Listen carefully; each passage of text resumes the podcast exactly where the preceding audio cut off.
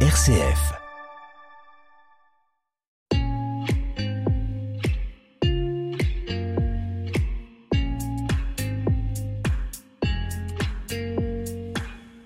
Pour cette fin d'année 2023, je vous propose une rétrospective de votre magazine Comme une planète, avec une sélection d'interviews qui font écho à l'actualité de la transition écologique en France et dans le monde. On parlera de nappes phréatiques, d'araignées, des bureaux du cœur, mais aussi de la COP28, de l'atelier d'automne et notamment comment l'écologie intégrale peut changer nos vies.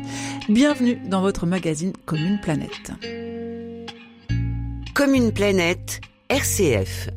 Le niveau des nappes phréatiques a rythmé toute l'année 2023. Ces eaux souterraines qui jouent un rôle majeur pour l'homme et l'environnement, qui se remplissent et se vident au gré des saisons. Éric Guimont, chargé d'intervention spécialisée en eau souterraine au sein de la délégation Atlantique Dordogne, nous rappelle combien elles sont précieuses de par leur origine millénaire. Il ne faut pas imaginer que les eaux souterraines, ce sont des, lacs souterrains. Le sol, c'est, en tout cas les nappes, ce sont des sols poreux. Donc comme une éponge, l'eau s'infiltre dans les sols et vient remplir ces nappes euh, poreuses et donc constituer des réserves d'eau. Ce sont des sortes d'éponges, en effet. Oui, alors les nappes phréatiques ou nappes libres sont des nappes d'eau directement connectées à la surface. C'est-à-dire qu'elles sont alimentées directement par l'eau de pluie, qu'elles interagissent avec les cours d'eau, et donc elles sont potentiellement polluées par les pollutions de surface. Les nappes captives, elles, sont beaucoup plus profondes. On parle de quelques dizaines de mètres à plusieurs centaines de mètres. En Gironde, par exemple, on va exploiter les nappes profondes à souvent plus de 200 mètres. Alors on les exploite, et notamment euh, en Gironde, on les exploite essentiellement pour les besoins d'eau potable. Ce sont des nappes qui ont l'avantage d'être de très bonne qualité car protégées de la surface par des couches imperméables. Elles sont généralement pas polluées, potentiellement dans certains secteurs pour diverses raisons elles peuvent l'être, mais généralement elles sont de très bonne qualité, c'est leur avantage. Par contre, l'inconvénient c'est qu'elles sont donc pas impactées par la pluviométrie et donc elles se rechargent très lentement. Oh, une goutte d'eau, pour arriver dans les nappes profondes, elle peut mettre plusieurs centaines d'années. Les eaux que nous prélevons à l'heure actuelle en Gironde ont parfois, et même souvent, plus de 20 000 ans. C'est-à-dire que ce sont des gouttes d'eau qui sont tombées sur Terre à l'époque glaciaire. Et en ce mois de décembre, selon le Bureau de recherche géologique et minière, la recharge des nappes a débuté et 78% des points d'observation sont en hausse. 48% des niveaux sont au-dessus des normales mensuelles. Une situation bien meilleure que l'année dernière. Seul le territoire de Perpignan reste à un niveau extrêmement bas. Cette année, comme une planète s'est intéressée également à la flore et à la faune, notamment les araignées, avec sa spécialiste Christine Rollard, enseignante chercheuse du Muséum d'histoire naturelle. Elle nous partage un souvenir de chercheuse et nous invite à poser un autre regard sur ce monde vivant parfois effrayant. Oui, c'est vrai que j'ai eu la chance, de, de, par mon métier, de faire quelques missions à l'étranger, hein, donc qui ont été euh, un petit peu partout.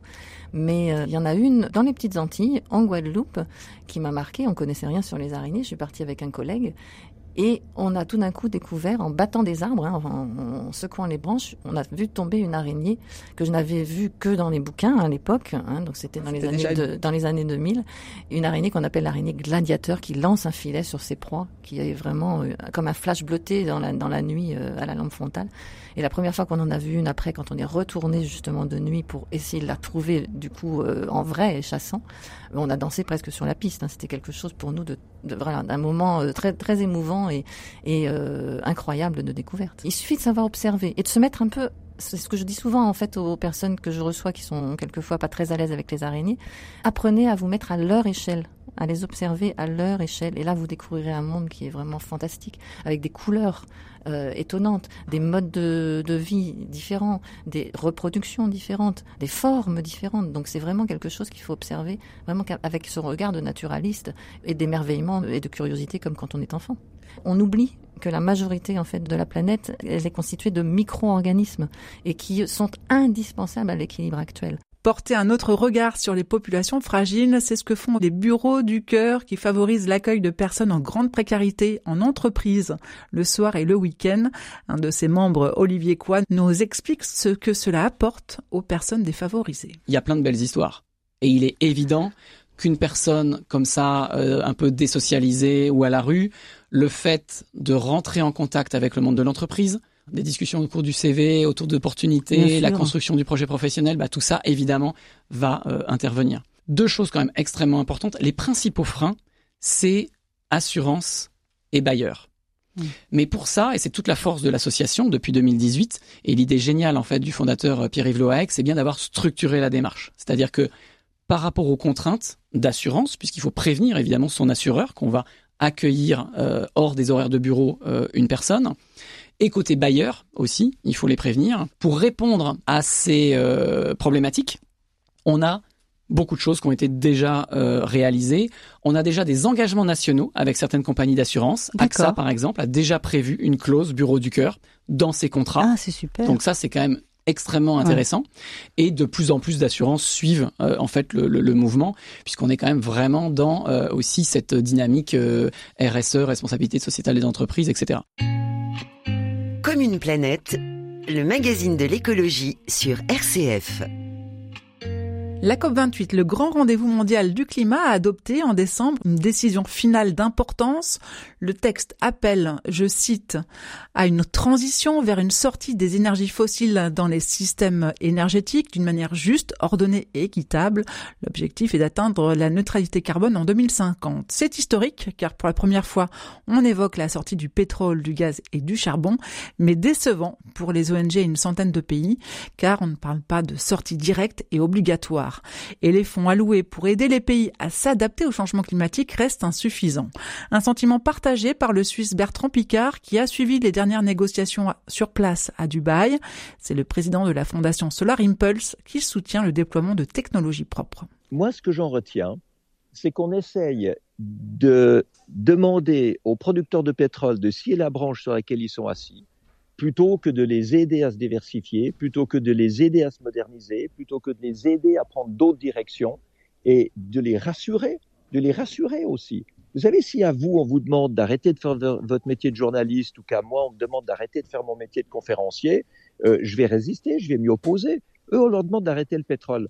Donc, je pense que c'est beaucoup plus intelligent d'essayer de les amener à remplacer cette production de pétrole par des énergies renouvelables et les pays qui produisent euh, du pétrole et pourraient avoir énormément de solaire pourraient produire de l'hydrogène, pourraient approvisionner d'autres pays en énergie renouvelable, pourraient se mettre dans cette logique-là et ça, ça marchera beaucoup mieux si on les accompagne que si on les attaque de front. Pour accompagner les efforts réalisés durant cette COP28, les ateliers d'automne accueillent les citoyens qui souhaitent s'engager dans la transition écologique. Anne-Laure Rochaud, animatrice sur Bordeaux et la Gironde, nous explique ce que signifient ces deux tonnes. 2 tonnes d'émissions de CO2 par an et par habitant. Euh, L'accord de Paris nous demande de réduire notre, euh, la, enfin limiter en tout cas la température à 2 degrés. Et pour ça, le rapport, c'est que nous devons tous diminuer nos émissions de CO2 à 2 tonnes. Donc d'ici 2050, on devrait tous être à 2 tonnes. Donc ça veut dire diviser par 5 ces émissions, puisque aujourd'hui la moyenne française est à 9,5, 9,44. L'avantage de l'atelier d'automne, justement, c'est que vous allez pouvoir euh, maîtriser cette notion. Alors, il y a plusieurs piliers sur lesquels vous pouvez agir. Euh, le premier qui va être le transport, puisqu'aujourd'hui le transport c'est 26% de nos émissions de CO2. Après, vous avez l'alimentation qui lui est à 24% à peu près, donc on voit bien que les deux euh, sont très proches. Et après, vous avez tout ce qui va être habitat, euh, bien commun, et tout ce qui va être après le public. Tous les gestes sont importants. Euh, je dis souvent qu'à 8 milliards d'êtres humains, il n'y a pas de euh, petits gestes, il faut qu'on le fasse tous. Euh, donc si tout le monde s'y met, bah, au final, ça sera facile. Et ça va être plus des changements d'habitude de vie, à un petit peu améliorer notre consommation, changer ses, ses contextes, mais on peut tous le faire. Et n'hésitez pas à trouver un atelier d'automne près de chez vous. Il en existe dans toute la France, mais aussi dans plus de 50 pays. 100 000 personnes ont déjà participé à un tel atelier. Et pour certains, ce genre d'atelier et de rencontre peut créer des déclics. C'est le cas de Camille Boulet-Laurent, 28 ans. Après avoir travaillé dans une entreprise du CAC 40, cette jeune femme a accepté de témoigner sur sa prise de conscience pour trouver une nouvelle vie en adéquation avec ses valeurs écologiques. J'ai pris un an pour moi et ça m'a fait vraiment beaucoup de bien. J'ai beaucoup marché, 1650 km à pied.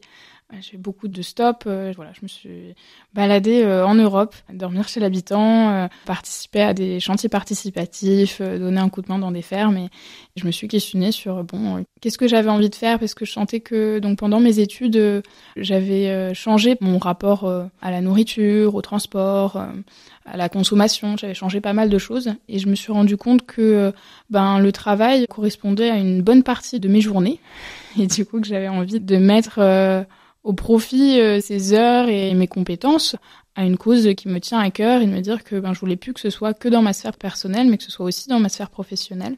Et donc je me suis tournée un petit peu plus vers euh, l'éducation et la sensibilisation au développement durable. Ça me correspondait davantage.